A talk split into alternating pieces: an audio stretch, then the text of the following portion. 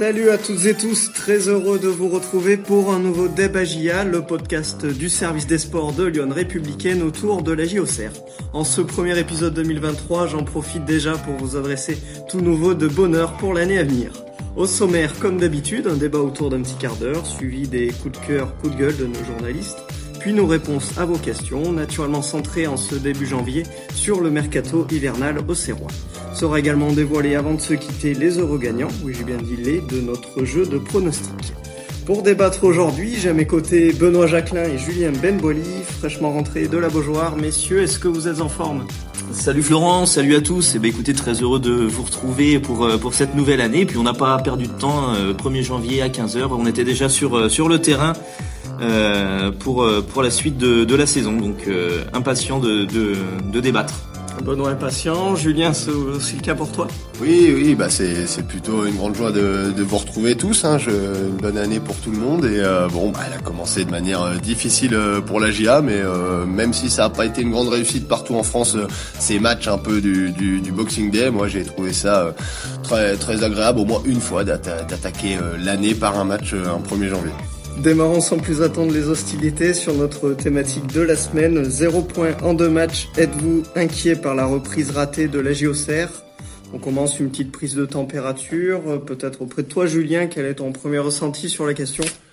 Ah, oui, êtes-vous inquiet? Oui, forcément un petit peu. Après, euh, moi, je suis pas forcément beaucoup plus inquiet euh, qu'avant la trêve. Quoi, c'est certain que on aurait espérer que la GIA euh, démarre mieux l'année euh, et puis la termine mieux d'ailleurs aussi euh, avec cette défaite donc contre contre Monaco et puis celle face à Nantes. Maintenant, est-ce que ça change véritablement le, le Schmilblick? Pas certain quoi. Donc il y a, y a du travail, on le savait. Il y a beaucoup de travail, on le savait. Euh, je suis pas certain que les deux derniers matchs aient, aient changé la donne. Euh, pour le coup, euh, contre Monaco, on en dira, il y avait en plus des, des choses intéressantes. C'est un peu moins le cas à Nantes. Donc euh, bon, voilà, moi je suis pas plus alarmiste que ça, mais c'est une évidence que ces deux matchs ont pas fait avancer la GIA. Du pour et de compte pour Julien, Benoît, quel est ton sentiment? Ouais, ben moi je suis quand même assez euh, déçu et inquiet pour pour les Auxerrois parce que euh, certes, bon, le premier match n'était pas facile contre Monaco, mais on l'a dit de toute façon pour la GIA, il n'y a pas de match facile euh, de toute la saison. Euh, et puis après, il y avait ce, ce, match face à un concurrent direct et le bilan de zéro point, bah, il est quand même assez terrible parce que pour impulser un peu une nouvelle dynamique, pour euh, repartir sur du positif, c'était assez important, je trouve, de valider tout ce qui avait été fait. On l'a insisté beaucoup dessus. Il y avait une repréparation, il y avait des matchs amicaux, il y avait un peu un, nouveau départ, euh, notamment avec le nouveau staff. Et euh, pour le coup, voilà, on, y reviendra. Et tout n'est pas négatif dans le contenu, mais au final, ça fait zéro point. Et donc ça, ça fait très mal à la tête pour une équipe qui est déjà en difficulté. Donc ça, c'est un peu problématique, je trouve, pour repartir sur sur cette année 2023. Et un Benoît bien plus inquiet. Mais écoutez, messieurs, on va entrer dans le vif du sujet. Rappelons déjà le bilan de la reprise en, Ligue 1 de la GIA après six semaines de trêve hivernale. Il s'est soldé par une défaite 3-2 à domicile contre Monaco mercredi dernier, suivi d'un revers à Nantes 1-0, c'était dimanche. Quelle impression déjà vous laisse ces deux matchs, messieurs? Bah là pour moi là c'est deux questions en une quoi parce que c'est pas du tout la même impression. Euh, à la sortie du match à la Baie des Champs euh, face à Monaco euh, certes le bilan comptable il était de 0 mais il y avait eu une AGIA très intéressante. Alors il y avait des, des grosses erreurs hein, qui ont été payées cash mais face à un adversaire quand même d'un énorme calibre hein, qui vise une qualification européenne certainement même une qualification en Ligue des Champions la GIA avait montré quand même du répondant du mordant. Défensivement encore une fois il y a eu des erreurs mais dans l'ensemble c'était quand même un bloc plus solide et euh, offensivement il y avait des choses intéressantes. Donc c'est vrai que à la sortie du match face à Monaco, euh, j'étais plutôt euh, optimiste pour ce déplacement à Nantes. Voilà, là c'est différent ce qui s'est passé à Nantes parce que la première mi-temps, je pense qu'elle est à oublier. c'est l'une des plus mauvaises mi-temps de la GIA cette saison, je pense, parce qu'en plus les Nantais sont pas flamboyants. Et donc là c'est vrai qu'il y avait un côté un peu retour en arrière. La deuxième mi-temps était un peu plus intéressante. Christophe Pellissier a pas hésité à faire deux changements dès la pause pour impulser du changement. C'est vrai que ça s'est vu, ça a été pas mal. Et finalement, c'est sur euh, temps fort, je sais pas, mais c'est sur une période où la GIA était mieux qu'elle a été euh, crucifiée par euh, encore une fois un mauvais alignement défensif qui, qui au final coûte coûte le point du nul. Donc c'est vrai que le match à Nantes est plus inquiétant pour revenir à notre question que le match la reprise face à Monaco. Tu partages cet avis-là, Benoît? C'est plus inquiétant cette défaite à Nantes que face à Monaco? Ouais, bah j'ai envie. C'est pas plus l'un que l'autre. Hein. À la limite contre Monaco, à la limite à un moment donné, vous pouvez pour, pourquoi pas espérer euh, gagner le match. Là, à Nantes, euh, c'était au mieux euh, un 0-0 de toute façon. C'est ce qu'on se disait au milieu de la, seconde période. On se disait, bon, bah, de toute façon, la GIA, au mieux, elle peut jouer le 0-0. Espérons qu'elle prenne ce point. contre Monaco, quand même, moi, je trouve qu'il y a vraiment un un gros euh, un gros point noir, c'est que vous menez un zéro et vous pouvez rentrer un zéro à la pause et, là vous vous tuez tout seul aussi avec un penalty juste avant la pause, etc. Donc après on sait pas ce que ça aurait donné en seconde période et tout, mais euh, voilà c'est quand même des grosses erreurs à ce niveau-là. Euh, c'est des occasions, enfin c'est des plus que des erreurs, c'est des grosses occasions manquées quoi. C'est euh, la GIA n'est pas souvent en position de, en, oui, en position de, de, de ramener des points euh, dans ce championnat et elle peut pas se permettre de les laisser filer euh, quand euh, quand elle quand elle les tient. Donc voilà, c'est c'est un peu c'est un peu décevant de, de ce point de vue-là. Benoît, tu le soulignes, il y a au moins un facteur commun dans ces deux matchs, c'est la fragilité défensive aux Serroises. Euh, certes, la GIA sur ces deux matchs, elle concède peu d'occasions franches, mais on a l'impression que dès qu'elle semble en d'une, ça, ça se traduit par un but. Comment on peut l'expliquer ça? Oui, c'est assez assez compliqué. De toute façon, quand vous êtes dans une spirale euh, négative, c'est vrai que euh, vous avez du mal à en sortir. Et c'est, moi, je trouve que c'est assez paradoxal. C'est le bilan défensif de l'AGIA euh, est plutôt euh, intéressant malgré tout par rapport à ce qu'on a vécu sur pas mal de matchs de la première partie de saison avec un, un bloc que je trouve plus compact, plus solide, euh, où euh, effectivement vous pouvez subir pendant de longues périodes. On l'a vu à Nantes par exemple sans concéder énormément d'occasions parce qu'en première période encore une fois à Nantes il s'est passé euh, quasiment rien. La GIA a subi toute la mi-temps et à l'exception voilà d'une frappe bon qui est magnifique hein, de Ganago sur la barre et d'une frappe c'est de Blas je crois en dehors de la surface que Cossil repousse. C'est finalement très peu d'occasions concédées au regard de la domination nantaise malgré tout, effectivement, euh, la GIA prend trois buts face à Monaco. Elle en prend un qui coûte euh, bah, la, défaite euh, à Nantes. Donc défensivement, il y a quand même du mieux, mais c'est encore insuffisant. Et c'est un peu ça, le, je crois, le, symbole de la GIA aujourd'hui. C'est que moi, je trouve qu'il y a des choses qui ont progressé depuis l'arrivée de, de Pellissier, mais c'est encore beaucoup trop timide et encore insuffisant. on l'a souvent souligné ici, la GIA en termes de qualité est, en retard par rapport au niveau de la Ligue 1 et ça se traduit aujourd'hui encore une fois par ce zéro pointé sur ces deux premiers match. Et donc, euh, je sais pas comment la GIA va pouvoir, euh, on va dire, euh, aller de l'avant et revenir vraiment sur les autres. Mais il faut que le mercato l'aide. Il faut vraiment, ils font que de le dire, d'apprendre, d'apprendre. J'ai l'impression, moi, à force de, je veux dire, la GIA n'a plus vraiment à apprendre. La GIA maintenant, elle est en Ligue 1. C'est juste que pour le moment, elle n'a pas le niveau, quoi. Mais Julien, ce fameux apprentissage, ça, tombe bien puisque Benoît Costil en, en parlait eh bien, au sortir de, de la défaite à Nantes, euh, voilà, la GIA apprend ou a en tout cas du mal visiblement à apprendre de ce niveau-là. On écoute le portier au Serrois. Il y a beaucoup de frustration. L'équipe est, comment dirais-je, on a, on a envie de, on a envie de l'aimer, de l'embrasser, de, parce qu'elle se donne, elle se donne, mais des fois on a envie de, bah, de nous taper dessus parce qu'on fait des, des, erreurs qui coûtent cher à ce niveau-là et c'est ça qui est, problématique. Donc euh, voilà, il n'y a, pas, a, a pas le feu, mais il euh, faut qu'on voilà, arrive à franchir un cap en grappillant des petits points à domicile ou à l'extérieur. Il faut qu'on fasse tourner le compteur. Il y a des choses hyper intéressantes. On est dans le vrai, on est dans ce qu'on veut faire euh, à travers l'état d'esprit, la, détermination, et puis on peut employer plein, plein, plein, plein d'autres mots. Euh, maintenant, c'est zéro point. Donc voilà, il faut que pour remédier à ça, euh, Monaco, je trouve qu'on a, je pense qu'on a manqué un peu de vis. Euh, là, euh, là, sur une situation qui n'est pas la plus compliquée à gérer, on se fait avoir et voilà, c'est regrettable, mais bon, il y a encore du temps, donc il faut, aussi positiver, garder en mémoire les bonnes choses qu'on a pu faire et voilà.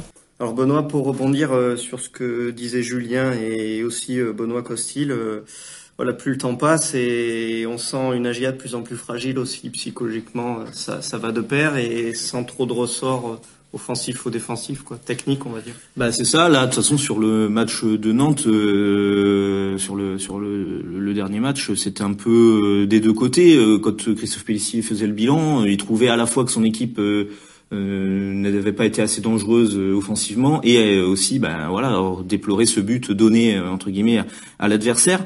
Euh, sachant que euh, sur le match de Nantes, les meilleures occasions, euh, on, dira voilà, le, la GA a pu y croire à Nantes, mais c'est après l'ouverture du score nantaise en fait toutes les meilleures occasions, le poteau, enfin la barre de Djouba, la tête de Janvier, la frappe de Hain, le coup franc d'Emchangama, tout ça c'est dans le dernier quart d'heure une fois qu'il y a un zéro. donc voilà, c'est c'est un peu c'est un peu des deux côtés. que, que Christophe Pellissier pointait des, des manques, donc il attendait je pense beaucoup plus lui aussi de, de ces deux premiers matchs.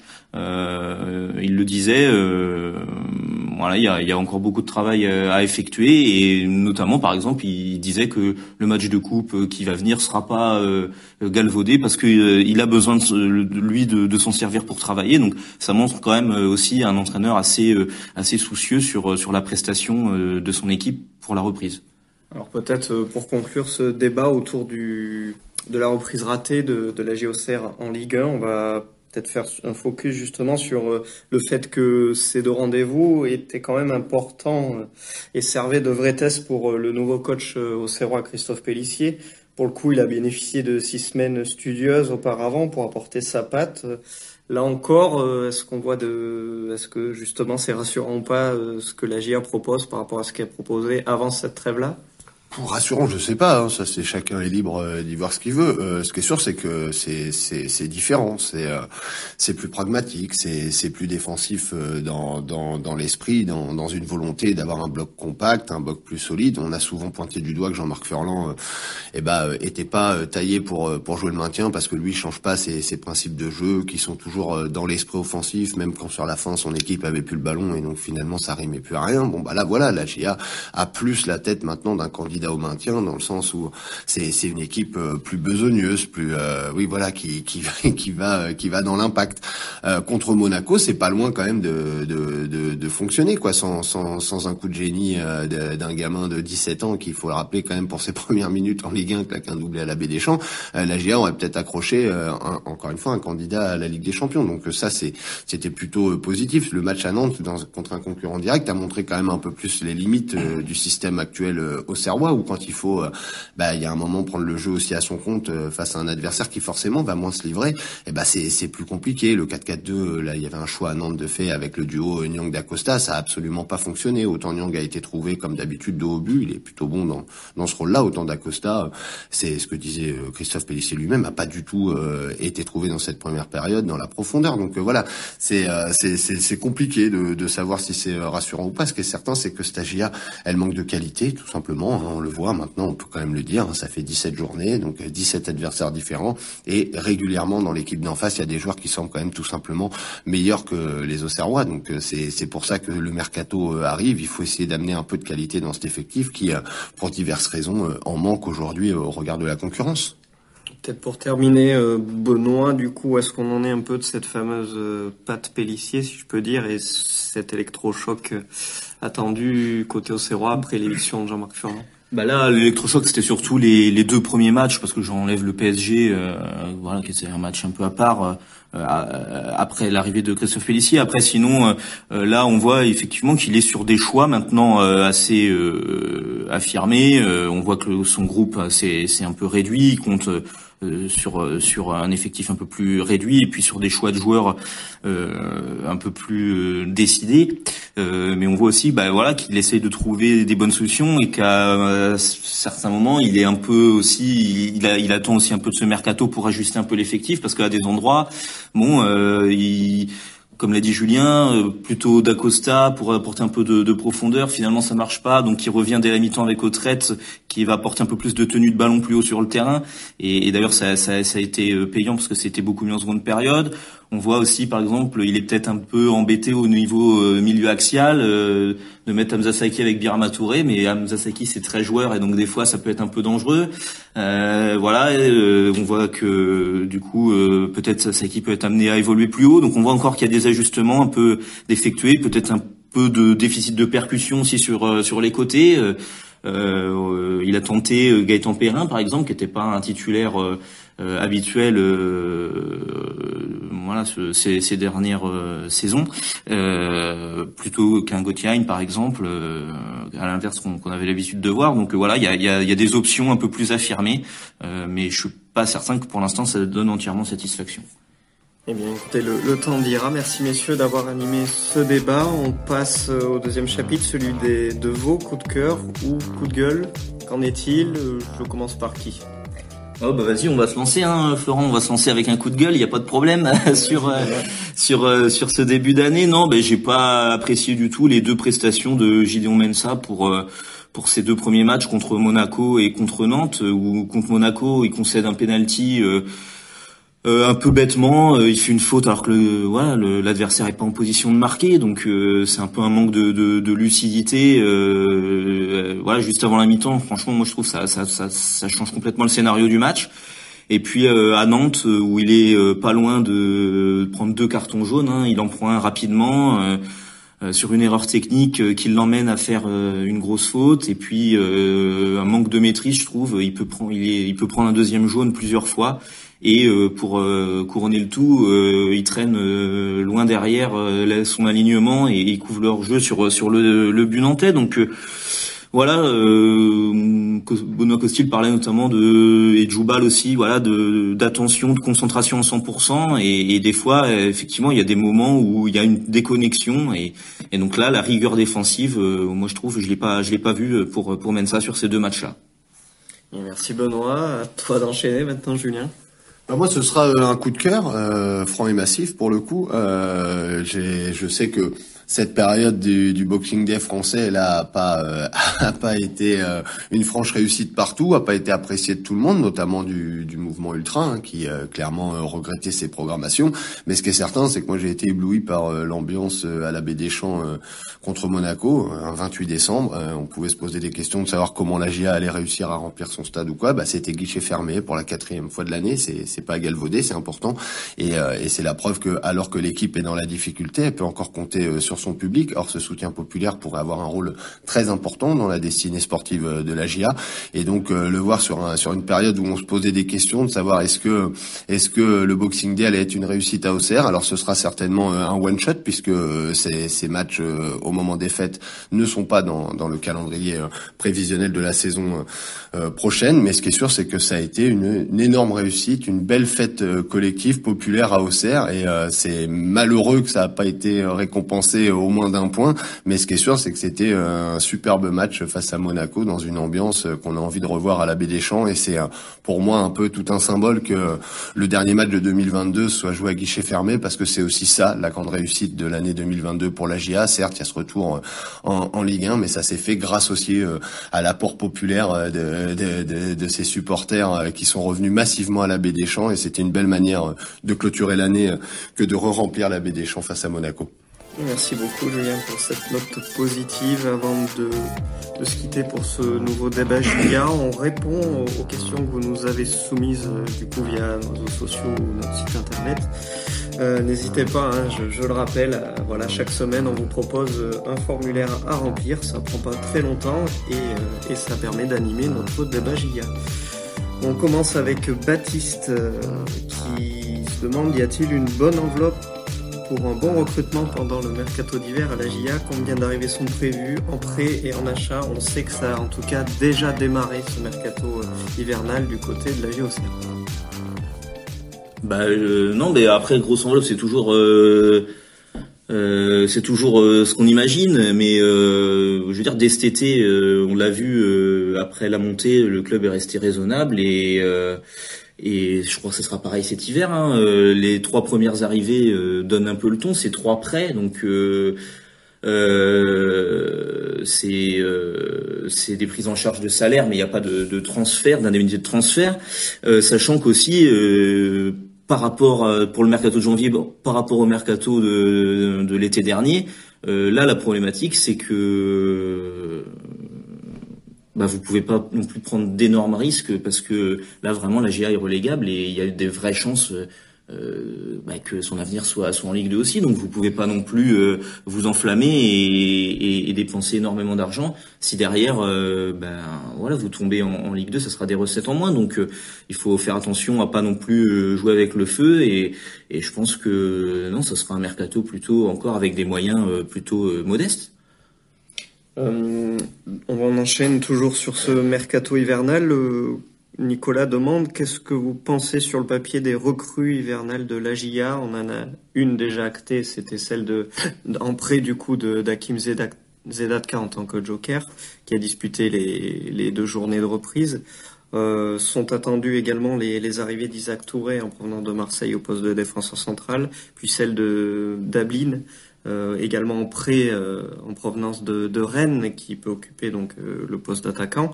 Voilà, Julien, quel, bilan comme ça, sans les avoir trop vus non plus, on, peut dire de, sur ces trois arrivées-là?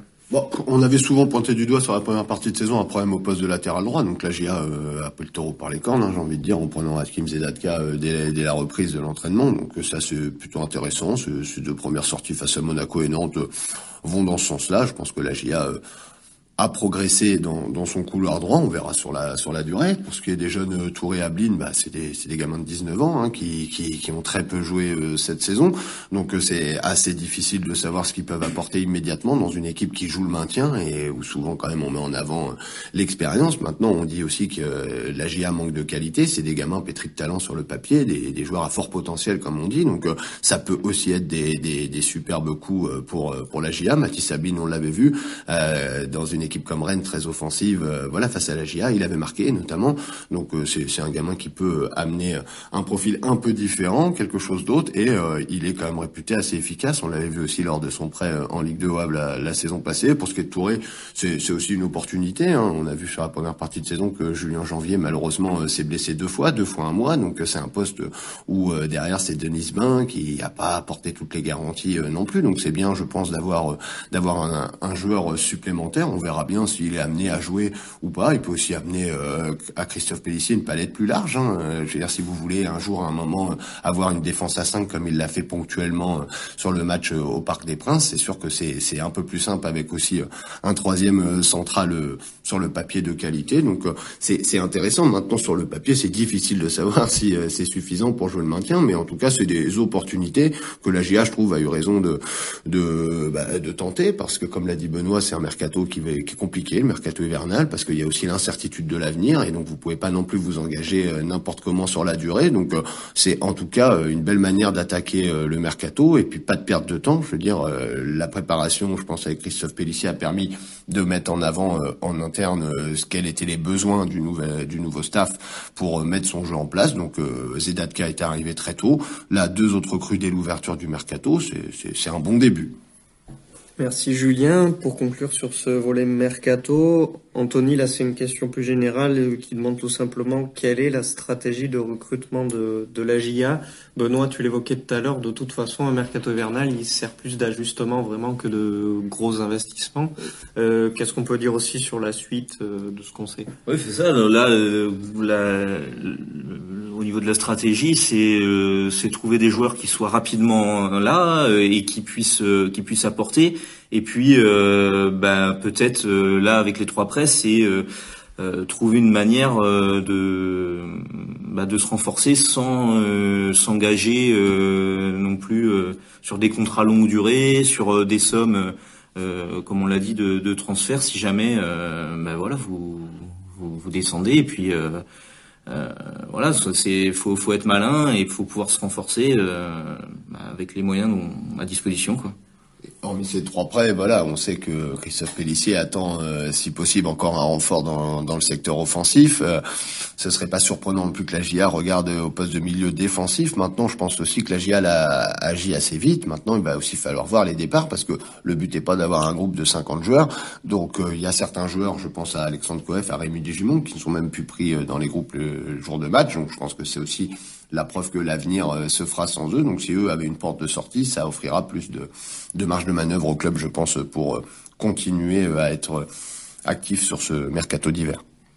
merci. On, enchaîne donc avec des questions hors mercato maintenant. Vincent qui demande que deviennent les adjoints de Jean-Marc Furlan Sont-ils toujours au club? Un petit point peut-être sur l'ancien staff au Serrois. Oui, ben euh, Michel Padovani, euh, il a été convenu euh, que bah, qu'il fasse des observations et et à la fois sur le terrain en Corse puisqu'il est retourné sur sur sur Bastia, sur sur le nord de, de la Corse, et puis et puis à la fois aussi par par vidéo. Euh, Emmanuel Pascal, en revanche, et la GIA se sont se sont séparés. il ne poursuit pas. Robert Duverne, qui était le préparateur physique, il est raffecté au centre de formation, de même que euh, Attila Farkas, l'entraîneur des gardiens depuis plusieurs saisons euh, en équipe première, qui est euh, qui s'occupe des, gardiens du centre de formation. Et voilà pour ce tour d'horizon sur l'ancien staff au Serrois. Pour terminer, une question de Patrick qui s'inquiète en tout cas du rendement, selon lui, de Djoubal qui semble moins bien depuis sa blessure. je, le cite, il ne rayonne plus du tout. Est-ce un problème de niveau, tout simplement? Oui, voilà. Est-ce que c'est rayonne plus du tout? Non. Ce qui est certain, c'est que euh, l'an passé en Ligue 2, euh, Djoubal était extraordinaire. Euh, on se disait, il a le niveau, c'est phénoménal. C'est une évidence que depuis le début de la saison, il est un peu plus en difficulté en Ligue 1 face à des attaquants beaucoup plus mobiles, beaucoup plus véloces. Et on l'a vu à plusieurs reprises. Je me rappelle notamment symboliquement ici du match face à Lorient, où il avait énormément souffert face à Terem Moffi. Et, et c'est un peu le cas dans pas mal d'endroits. C'est vrai que là, sur les deux matchs, il peut faire quelques approximations. Maintenant, je le trouve pas forcément en dessous d'un niveau qu'il aurait eu cette saison en Ligue 1. Euh, c'est malheureusement, je pense, plus un problème de, qualité globale. Je pense que Djoubal, c'est un des bons joueurs de la GIA, mais c'est peut-être aussi quelque chose qui illustre aujourd'hui euh, le niveau global hein, de, la GIA, c'est que euh, l'un des meilleurs au Serrois est aussi à la peine en Ligue 1 un peu symptomatique du coup le, le Joubal. Merci messieurs d'avoir répondu aux questions du coup de nos internautes. Juste avant de nous quitter, il est temps pour moi de vous dévoiler les deux gagnants des deux places, bah, deux fois deux du coup en jeu pour Agia Toulouse le mercredi 11 janvier à 19h. Il s'agit de Kevin Farino et d'une personne dont malheureusement je n'ai pas l'identité puisqu'elle nous l'a pas dévoilé. J'ai seulement un contact, alors euh, bravo à bah, quand même. Et, bravo à lui quand même, bravo à eux. Et vous inquiétez pas, on revient vers vous pour, euh, bah, pour vous dire voilà comment on on commence à se passer voilà pour euh, pour décrocher vos billets face à Toulouse. Et n'hésitez pas quand même, mettez votre prénom quand vous jouez. On va pas se mentir, c'est un peu plus simple pour le tirage au sort. ça nous ça nous arrangerait bien. n'hésitez pas à rejouer dès cette fin de semaine et tenter de, de remporter à nouveau deux places pour le prochain match à la Baie des Champs. C'est donc le clap de fin de ce débat euh, donc le premier de 2023. Merci à vous messieurs de l'avoir animé et vous chers auditeurs de nous avoir écoutés. Restez connectés sur leon.fr pour suivre les dernières, infos pardon, autour de la GIA. Bonne semaine à vous et à très bientôt. Salut à tous, bonne semaine. Bonne semaine.